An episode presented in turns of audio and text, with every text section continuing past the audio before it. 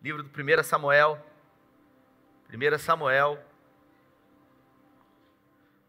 Você achou aí, 1 Samuel, diga amém. Houve um homem de Ramá, da região montanhosa de Efraim, cujo nome era Eucana, filho de Jeroão, filho de Eliú, filho de, de Tou, filho de Zufi, Eframita. Olha aí que bênção esses nomes, gente. Tinha ele duas mulheres, uma se chamava Ana e a outra Penina. Penina tinha filhos, Ana, porém, não os tinha.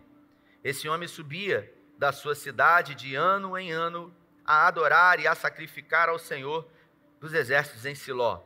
Estavam ali os dois filhos de Eli, Ofini e Finéias, como sacerdotes do Senhor. No dia em que Eucana oferecia o seu sacrifício, dava ele porção deste a Penina, sua mulher, e a todos os seus filhos e filhas. E Ana, porém, dava porção dupla, porque ele a amava, ainda mesmo que o Senhor a houvesse deixado estéril. Eu vou ler de novo a parte B. Ainda mesmo que o Senhor a houvesse deixado estéril. A sua rival provocava excessivamente para a irritar, porquanto o Senhor lhe havia cerrado a madre, porquanto o Senhor havia cerrado a madre. E assim o fazia ele de ano em ano, e todas as vezes que Ana subia à casa do Senhor, a outra a irritava, pelo qual chorava e não comia. Então Eucana, seu marido, lhe disse: Ana, por que choras? Por que não comes? E por que está de coração triste? Não te sou eu melhor do que dez filhos? Até aqui. Pai, essa é a tua palavra e nessa noite nós pedimos que em graça o Senhor nos ajude, o Senhor nos conduza, o Senhor fale conosco, o Senhor ministre aos nossos corações porque o nosso coração é a boa terra e a tua palavra é a poderosa semente. Aleluia. Queridos, existem momentos na nossa vida, dentro dessa caminhada existencial de fé, que nós tendemos em pensar em desistir. Por circunstâncias das pressões, das lutas, em alguns momentos da minha vida eu pensei em desistir e eu publicamente aqui confesso isso sem nenhum problema. Alguns momentos eu vivi uma pressão tão grande do lado de dentro por coisas que aconteciam do lado de fora, Edson, que eu pensei em realmente abandonar, eu pensei em, sabe, em recuar, em retroceder. E é curioso porque nesse, nessa história a gente está falando sobre a história de uma família e essa mulher chamada Ana, ela não havia feito nada de mal, mas a Bíblia fala que Deus resolveu fechar a madre dela. Deus resolveu tornar Ana estéril. E por dois versículos seguidos eu trago a tradução do Eudine Peterson. Se puder desligar esse ar-condicionado aqui para mim, por favor, pede para desligar. A Bíblia, na tradução, perdão, do Hernani Dias Lopes, ela diz que Deus fechou a madre dela. Foi Deus que permitiu que ela não tivesse filhos. E a pergunta que fica é por quê? Por que, que às vezes a gente tem a impressão, sabe, Darlington, que Deus torna a nossa vida mais difícil? Por que, que às vezes os caminhos que Deus nos leva a andar são caminhos de estrada de barro e não em estrada asfaltada? Por que, que às vezes é, a nossa vida parece um carro andando numa estrada esburacada, onde a gente vive batendo o tempo todo? se machucando o tempo inteiro. E, e a primeira coisa que a gente pergunta é: teria Deus, teria Deus alegria no sofrimento humano? Será que realmente Ele tem prazer nisso? Será, Otávio, que Deus teria prazer em tornar a sua vida e a minha vida mais difícil? Qual é o, o plano de Deus nisso? Porque aqui a gente vê uma cultura judaica da época onde Ana ela era uma das mulheres de Eucana. E a sua adversária, a sua concorrente Penina, tinha filhos e ela não. E o texto ainda diz que Ana, ela ia todos os anos com o seu marido a Siló, na cidade chamada Siló, onde o sumo sacerdote era Eli, e os seus filhos eram sacerdotes, Fini e Finés, e lá ela se apresentava ao templo e ela oferecia sacrifícios ao Senhor. Essa mulher era uma mulher crente, era uma serva de Deus, e a Penina não era nada, Penina nem ao templo ia. E aí a gente constrói essa narrativa na nossa cabeça, imaginando exatamente isso. Poxa, eu que sirvo a Deus, eu que adoro a Deus, eu que vou à igreja, eu que temo ao Senhor, eu que faço tudo certo. Não recebo. E a outra pessoa que não faz absolutamente nada recebe. Então, será que realmente existe algum problema comigo? Será que Deus tem prazer realmente no sofrimento humano? E a Bíblia fala que Ana, ela ela decidiu no seu coração perseverar. Ela decidiu com toda a tua força prosseguir, avançar. Ela decidiu colocar como meta, como foco, uma constância na sua vida. E, e isso a atribulava, porque ela era frequentemente envergonhada, dia após dia. E isso produzia nela choro, falta de apetite, ela não comia, ela não bebia, ela só chorava. E é exatamente assim, às vezes, nas nossas vidas. Pessoas que não comungam da mesma fé que nós e que às vezes não têm tanto desejo de sonhar como nós sonhamos por algo, mas essas pessoas realmente ainda, de alguma maneira, buscam nos afrontar diante daquilo que nós mais amamos na vida. E para piorar a situação, nós temos aqui um marido chamado Eucana, que era um bom marido. Ele era um bom marido para ela, sabe, pastor Fonseca? Mas se eu pudesse atribuir uma, uma classificação, um adjetivo, talvez, sabe, Vilma? Para Eucana, eu chamaria Eucana de sem noção. Porque a Bíblia fala que ele se apresentava diante da sua esposa e ele dizia para ela o seguinte: Poxa, por que, que você está chorando? Não sou eu para você melhor do que dez filhos? Não chora. Come alguma coisa. Então, um cara sem noção. Porque não tem nada a ver com ele amar ou não amar, tem a ver com o sonho. Tem a ver com o sonho que você tem e a busca da realização desse sonho. Quantos aqui têm sonhos? Eu queria, eu queria conhecer. Isso, levante sua mão bem alto. Quantos? Quantos aqui têm sonhos que ainda não se tornaram realidade? Ainda? Quantos? E a pergunta que fica é: quando que vai? Quando é que vai acontecer? Porque as dificuldades são muitas, as impossibilidades também. Nesse caso aqui, nós vemos uma impossibilidade humana, não é uma questão financeira, que de repente, da noite para o dia, pode ser mudada. Nós temos aqui uma impossibilidade, só Deus poderia fazer. Por quê? Porque foi Ele que fechou. E por que, que Ele fechou? A Bíblia não fala. A Bíblia fala que ela era envergonhada, dia após dia, e ainda assim continuava oferecendo sacrifícios ao Senhor. Até que um dia, no versículo 11, a Bíblia fala que ela entrou na presença de Deus de uma forma diferente. Ela foi até o templo em Siló e naquele dia o profeta Eli estava escorado em um dos pilares do templo e ele estava lá observando. E ela entrou na presença do Senhor e Ana já não tinha mais lágrimas. Sabe quando você não tem mais o que falar diante de Deus? Sabe quando você pediu? Quando você clamou, você orou, você colocou diante dele, e você já não tem mais o que falar, você está esperando. E a Bíblia fala que ela balbuciava. É, a, o balbuciar é você só mexer sua boca. E o choro ali, já sem lágrimas. E o profeta Eli estava encostado no pilar do templo, ele olhou para ela e ele resolveu indagá-la. Durante muitos anos ela ia ali e ele nunca falou nada. Só que naquele dia, de uma forma diferente, ela resolveu entrar na presença de Deus. E nós estamos falando de um homem de Deus, um sacerdote. Eli se dirige para ela e fala para ela: Até quando estarás embriagada aqui? Chamou Ana de cachaceira. Você imagina uma mulher fragilizada por muitos anos.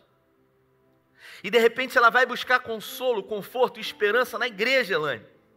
E ela recebe essa palavra de alguém que deveria produzir esperança para ela. Até quando você vai ficar agarrada com vinho, sua cachaceira? Se a parte do vinho. É muito comum que pessoas, num momento como esse de fragilidade, ao receberem uma palavra como essa, Laerte, abandonem a fé, saiam da igreja. Porque se no lugar que era para produzir vida, produz morte, eu vou fazer o quê? Lá fora, eu até entendo as pessoas me hostilizarem, me humilharem agora aqui dentro, na igreja, mas acontece isso. Quantas pessoas eu conheço que abandonaram os chamados na sua vida porque ouviram uma palavra que feriu de um líder, de um pastor, de alguém que deveria cuidar, amar.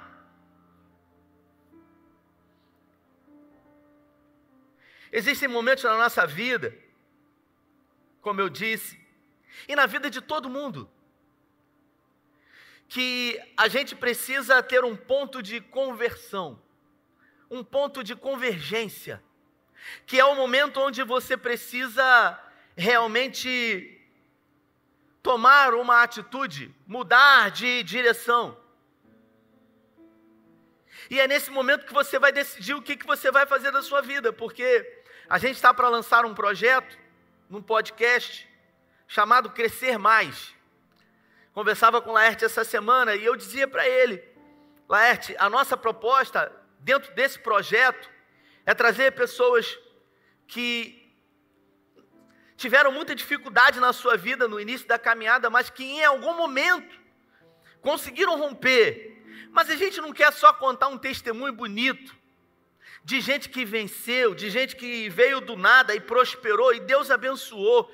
Isso é maravilhoso. Mas a ideia principal, eu dizendo para o Laerte, é a gente tratar especificamente que em algum momento você pensou em desistir. Em algum momento você até tentou desistir. Você achou que não ia ter jeito. Você achou que não ia acontecer. Eu me lembro de um amigo, não sei nem se está aqui hoje, que um empresário em Cabo Frio, e ele disse para mim, ele era funcionário. E ele disse para mim assim: quando eu montei a minha primeira loja, ele disse: não foi difícil, não, foi impossível. E ele disse assim: hoje se eu quiser, eu abro 10, porque eu tenho crédito e eu tenho estoque para isso. Só que cada loja que eu abro é mais um problema que eu tenho, por causa da mão de obra. Mas hoje eu posso. Agora, para abrir a primeira, não foi difícil, foi impossível. E eu só consegui porque Deus botou a mão. Se a gente perguntar para ele, ele vai dizer: eu pensei em desistir. Sabe quando a corda de um violão ela é tensionada demais e você já não consegue mais? Mas o curioso é que essa mulher, ela ouviu a palavra do profeta Eli e ela poderia responder de uma forma mal criada para ele: Eu não estou bêbada. Você não me reconhece? Eu venho todo ano aqui, ofereço sacrifício.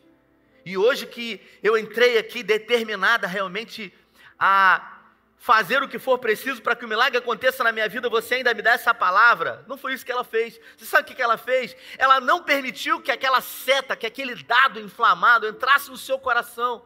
Ela não recebeu aquela palavra, ela disse: Isso não é para mim, eu não vou absorver isso. E ela disse: Não, meu senhor, eu, eu, eu não estou embriagada. Eu sou uma mulher atribulada de espírito. Eu sou alguém que está esperando por um milagre há muito tempo, mas eu não desisti de sonhar.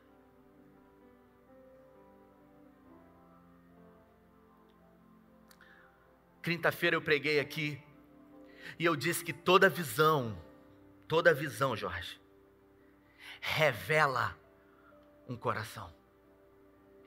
E todo coração vai reverberar em atitudes dessa visão. Pessoas que têm uma visão medrosa vão ser pessoas covardes.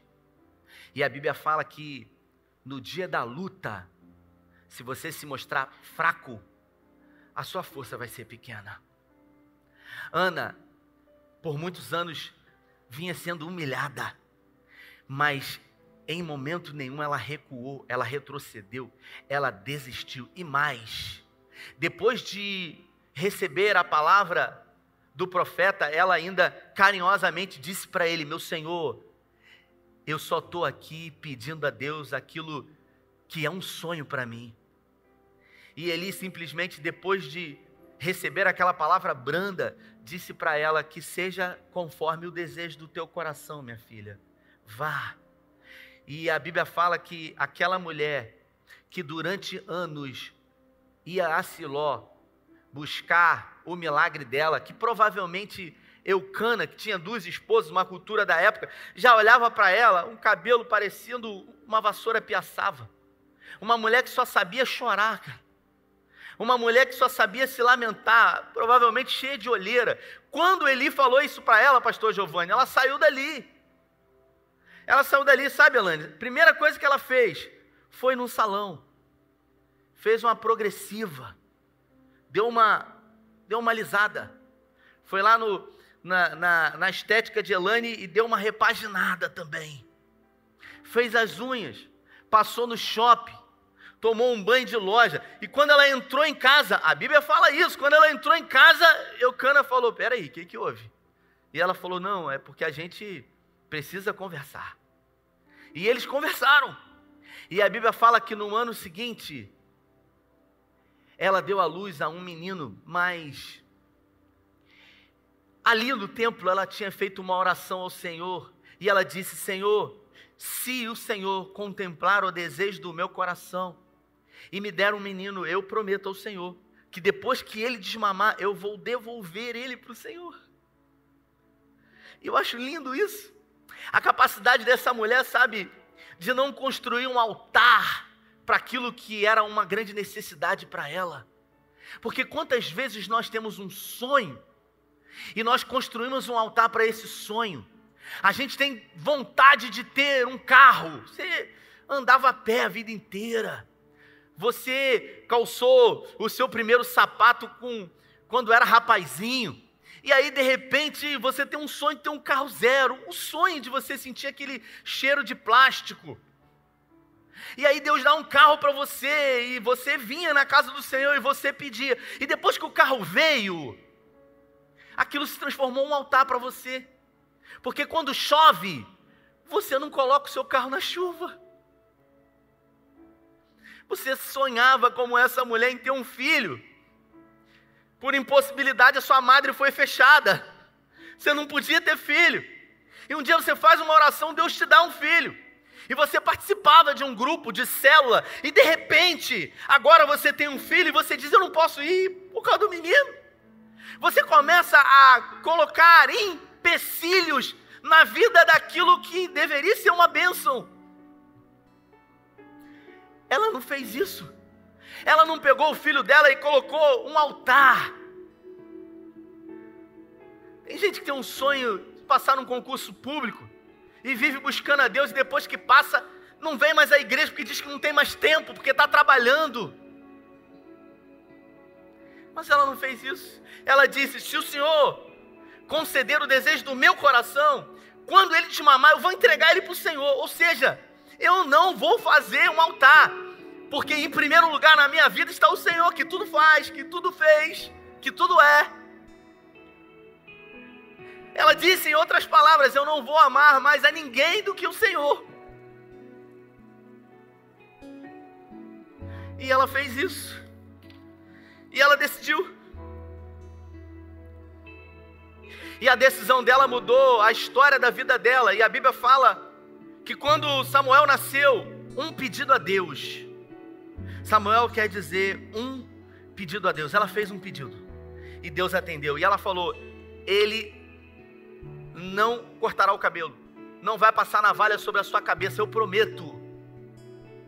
E desde o dia em que o menino nasceu, ela aproveitou ele ao máximo. A Bíblia fala que ele ia para o templo, ia oferecer sacrifício em Siló, e ela falava assim: Não, eu não vou esse ano, porque eu vou ficar com ele e eu vou liberar ele para o Senhor. E quando ele desmamou, provavelmente algumas correntes teológicas dizem com sete anos, ele levou, ela levou ele, ela apresentou o profeta Eli e ele disse: Olha, está aqui o meu voto com o Senhor.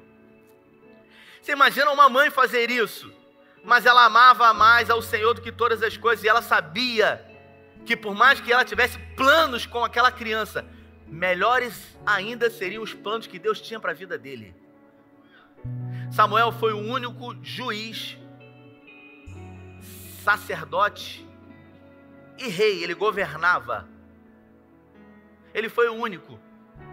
E a Bíblia fala que eu preguei um dia sobre isso, que Ana, que que Eli, que era o sacerdote, havia profanado, havia permitido que os seus filhos profanassem.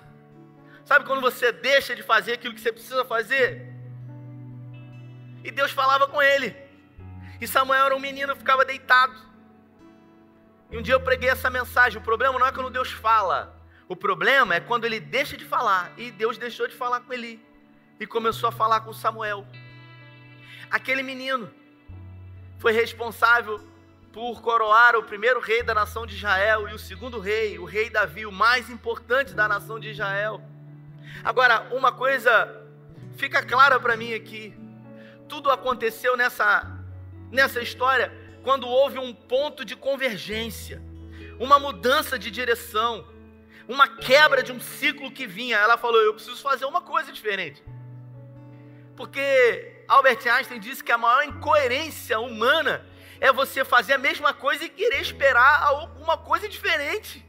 E tem um monte de gente assim. Ela não tinha controle sobre aquilo que Deus iria fazer na vida dela, mas uma coisa ela tinha controle: sobre não recuar, sobre não desistir. E ela falou: Eu decido não desistir. E não adianta a gente querer pegar uma régua, Pastor Fonseca, e querer medir, porque Cada um Deus trata e trabalha de um jeito. O seu deserto tem um tempo, o meu tem outro, o do Galtinho tem outro. Não adianta eu querer pegar a minha história e colocar diante da sua, porque a sua é a sua. E talvez você olhe a minha história e você fale assim: caramba, se eu tiver que passar o que você passou, eu não vou aguentar. Mas não é para você se comparar comigo, é para você se comparar com você. Porque fiel é o Senhor que quando permite ou produz a tribulação, ele também envia o livramento, o escape para você. Ele sabe. Ele sabe. José, 17 anos de deserto. Davi, 17 anos também. Abraão, 25 anos, 24 anos e pouco. Talvez o seu, seis meses.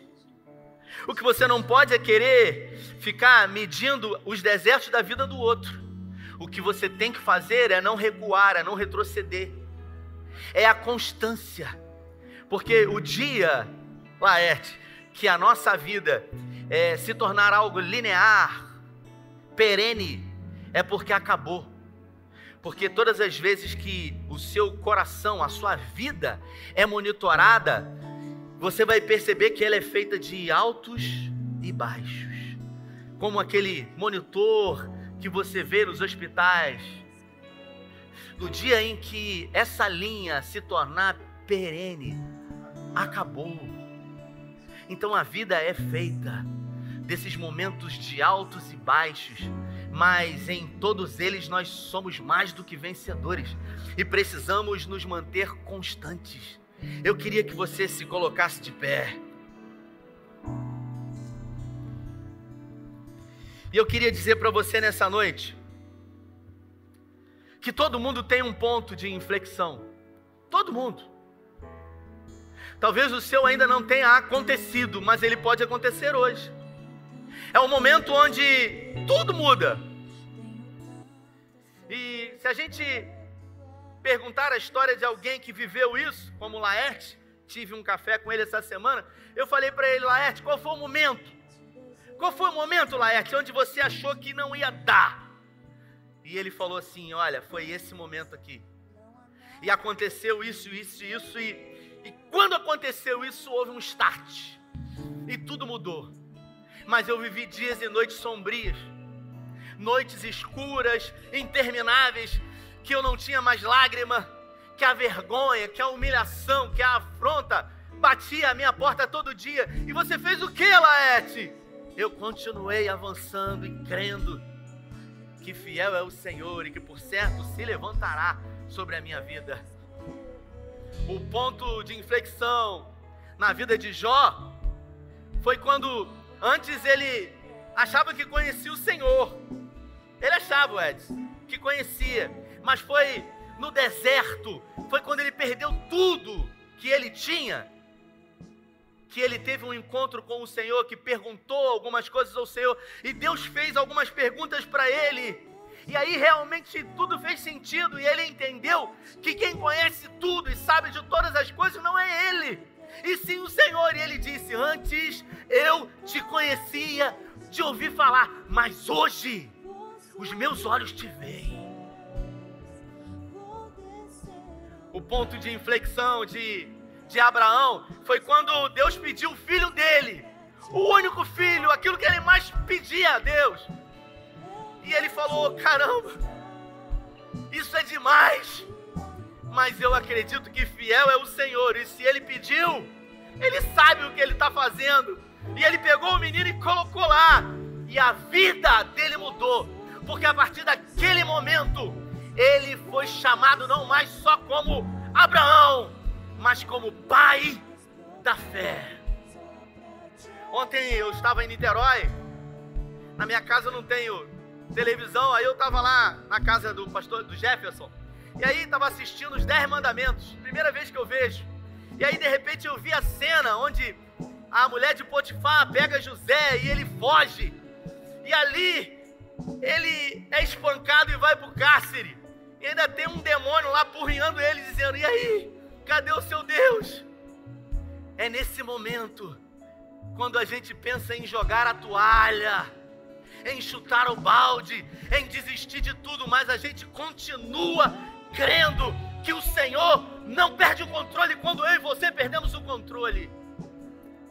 Eu não tenho mais tempo, mas talvez eu precise de tempo para pregar uma mensagem como essa.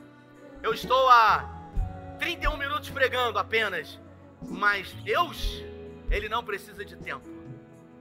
Deus nunca precisou do tempo porque Ele não chega atrasado. Talvez na sua vida tenha estado muito difícil, talvez as suas noites sejam intermináveis, talvez a sua prova e o seu deserto tenha demorado mais do que você imagina, mas Deus não tem prazer no seu choro. Deus não tem prazer na sua dor. Deus não tem prazer no seu lamento. E eu quero declarar profeticamente que hoje é uma noite onde tudo irá mudar na sua vida. Um ponto de inflexão, de mudança na sua vida. Eu, eu declaro profeticamente, porque eu creio. Porque eu creio que servimos a um Deus vivo e a um Deus poderoso. Eu queria convidar você, você que está no seu lugar, a vir aqui à frente. Eu vou orar com você. E talvez a primeira coisa que você pense é: eu vou mais uma vez lá, mas eu já fui. Isso é o que você tem que fazer, é não desistir. Você vai vir em uma, você vai vir em duas, você vai vir em dez até acontecer. Porque fiel é o Senhor, aquele que promete e cumpre. Deus não é como homem. Deus não é como eu e você. Ele tem o controle de todas as coisas. Só acaba quando ele diz que acabou. Só coloca um ponto final quando ele diz que não tem mais jeito. O homem diz que não tem jeito, mas ele contraria o homem. Em Romanos, a palavra de Deus diz que torne todo homem mentiroso e fiel ao Senhor. Então eu quero que você saia do seu lugar. Essa pessoa que está do seu lado, a única coisa que ela pode fazer por você é te atrapalhar. Então fala para ela assim: me dá licença, não me atrapalha não, porque eu preciso ir lá na frente ser comigo. Essa palavra é para mim e a partir de hoje a minha vida vai mudar. Assim como a vida de José mudou, a vida de Abraão mudou, a vida de Moisés mudou, a vida de Ana mudou, a sua vida vai mudar em nome de Jesus. Do seu lugar. Olha para mim aqui. Olha para mim aqui. Vou falar uma coisa para você. A coisa mais importante na vida do homem não é o ouro, não é a prata, não são os milagres, não são filhos, não é esposa, é a presença. Porque na presença tudo. Quando Abraão foi sacrificar Isaac, e ele foi sacrificar, ele não sabia o que ia acontecer. Ele tinha certeza que se ele matasse Isaac, Deus iria ressuscitar. Ele não sabia o que ia acontecer. Tanto é que ele levantou o cutelo. E ele disse: Nós vamos. E o filho perguntou: Cadê, papai? O cabrito. E ele falou: Deus proverá. E ele levantou. E o anjo disse: Abraão, eu sei. Agora eu sei. E você também sabe do que você é capaz. E a partir daquele momento a vida dele mudou. Ele passou a ser chamado pai da fé, amigo de Deus. Moisés fugiu do propósito dele a vida inteira. Fugiu. Ele não conhecia, ele conhecia Deus dos hebreus que diziam a história lá, mas um dia depois de ver as maravilhas que Deus havia realizado através da vida dele, ele criou um relacionamento com o Senhor. E por causa do coração duro do povo, Deus falou: a partir de hoje, Moisés, não vou mais com esse povo. Levanta e vai com eles, que eu vou mandar um anjo. Moisés se prostrou e ele falou: Se a tua presença não for comigo, eu não vou sair desse lugar. Pode vir Miguel, pode vir Gabriel, pode vir arcanjo, ser, queira serubim, querafim, não interessa. Se o Senhor não vier, eu não vou para lugar nenhum. Sabe por quê? Porque o Senhor é tudo que eu preciso. Então, o que você precisa sair daqui hoje é com a certeza que a presença dele está com você. Certeza. E a Bíblia fala no Evangelho de Mateus, no capítulo 28. Sabe, Edson? Foram as últimas palavras de Jesus as últimas, antes de ser assunto aos céus. E se eu, em algum momento, ontem eu ministrei lá, em Alcântara, passei em um monte de comunidade, e eu falei para eles lá: se vindo para cá uma bala perdida me pegasse e eu começasse a desfalecer, eu gostaria de ligar para minha esposa e dizer algumas palavras para ela. E eu tenho certeza que essas palavras iam ser as palavras mais importantes da minha vida porque iam ser os meus últimos momentos. O Steve Jobs, quando ele morreu, ele escreveu uma carta que impactou o mundo. E foram as suas últimas palavras. E Jesus, quando resolveu deixar as últimas palavras para nós, você crê que é algo importante que ele deixou para mim para você? E você sabe o que, que ele deixou escrito aqui? Como certeza para você e para mim, no Evangelho de Mateus, no capítulo 28, no último versículo, na parte B, ele disse assim: Eu estarei com você todos os dias, até a consumação dos séculos. Eu estarei com você todos os dias, até o fim de tudo. Foi isso que ele declarou. Então ele disse, ele afirmou que está com você. Por isso creia, por isso espere, por isso dependa, por isso diga para ele, Senhor, está doendo Está difícil, mas o Senhor está comigo e certamente o Senhor realizará na minha vida. Você que está no seu lugar, estenda a sua mão para cá. Nós vamos orar. Você que está aqui na frente, bota a mão na sua cabeça assim, ó. Eu vou pedir ao Senhor que revista você de autoridade.